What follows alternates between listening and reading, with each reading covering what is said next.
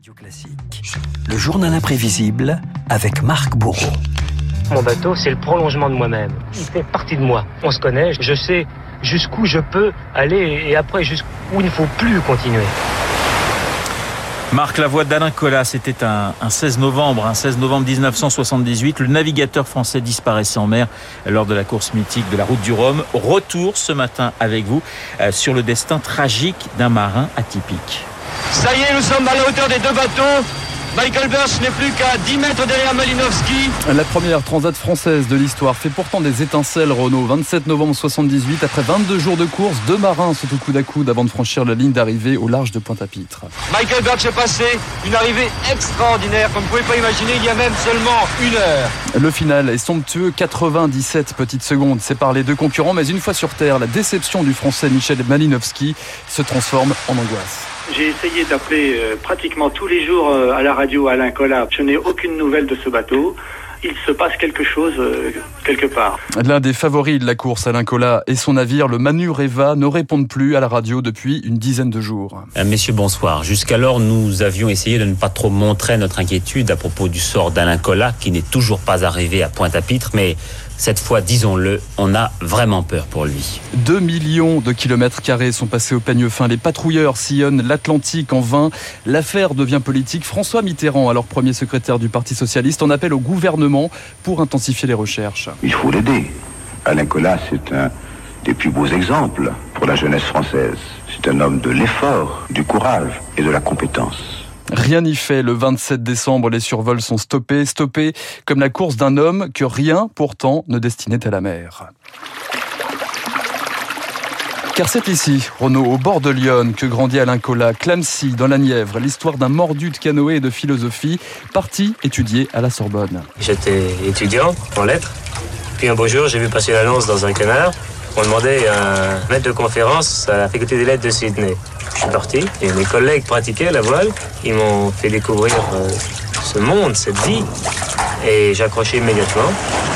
À Sydney, il croise surtout la route d'Éric Tabarly qui l'intègre à son équipage. Alain Collat, un ovni parmi les marins, se souvient, Olivier de Kersauzon. On n'était euh, ni très ouvert ni très chaleureux. Enfin, on faisait du bateau, on aimait bien ce métier. en fait, le, reste du monde ne nous intéressait pas. Donc quelqu'un qui soit extérieur à notre clan, à nos, à nos rêves, en fait, euh, ça intéresse à nous, ça nous, gênait un peu, c'était un peu perturbant. Mais Alain Collat apprend vite, c'est bien, il rachète le Penduic 4 et prend tout le monde de court en 1972. Record pulvérisé dans la Transat anglaise, 20 jours, 13h15 minutes. Les Français découvrent alors un champion de 29 ans, des ronflaquettes qui deviendront célèbres et un style qui détonne. Chaque fois que j'ai eu mal aux mains, que j'ai eu des doutes sur ma bonne position dans la course, je me disais, Collat, une transat, ça se mérite. Cette victoire, le navigateur en fait une caisse de résonance. Penduic 4 est rebaptisé. Manureva, l'oiseau du voyage en tahitien. Le marin dynamite la communication. Il parle de sa passion dans des conférences, dans les médias. Kola est notamment le premier à filmer ses exploits en pleine mer. On va passer le Cap Horn. Cette masse rocheuse qui pénètre virilement dans l'océan, où toute la dentelle des sommets, des, des anfractuosités traduit bien la, la dureté de ces mers-là et on passe.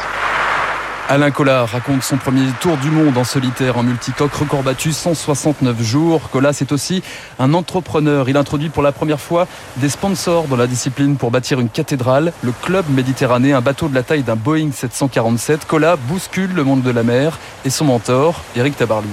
C'est un très grand bateau, c'est une expérience intéressante. Euh,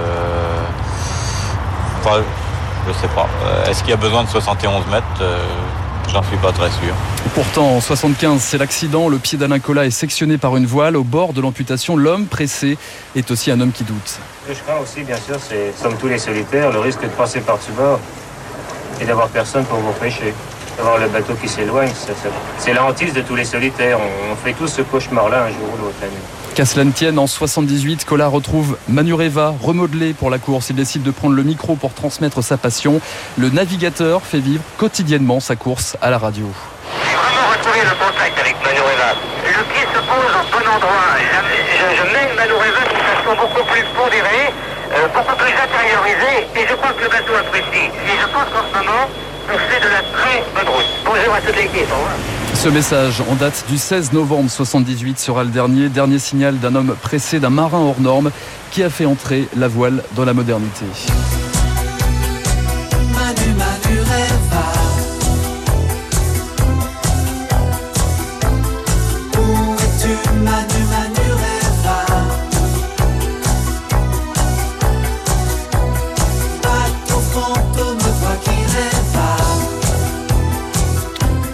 Manureva d'Alain Chamfort, sorti un an après la disparition du marin, chanson composée par Serge Gainsbourg. Jane Birkin était la marraine du bateau.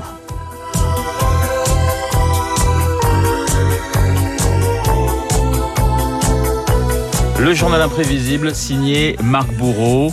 Un très bel hommage et une vie hors du commun, celle d'Alain Collat. Dernier message envoyé un 16 novembre. Dans un instant, le décryptage de David Barouet.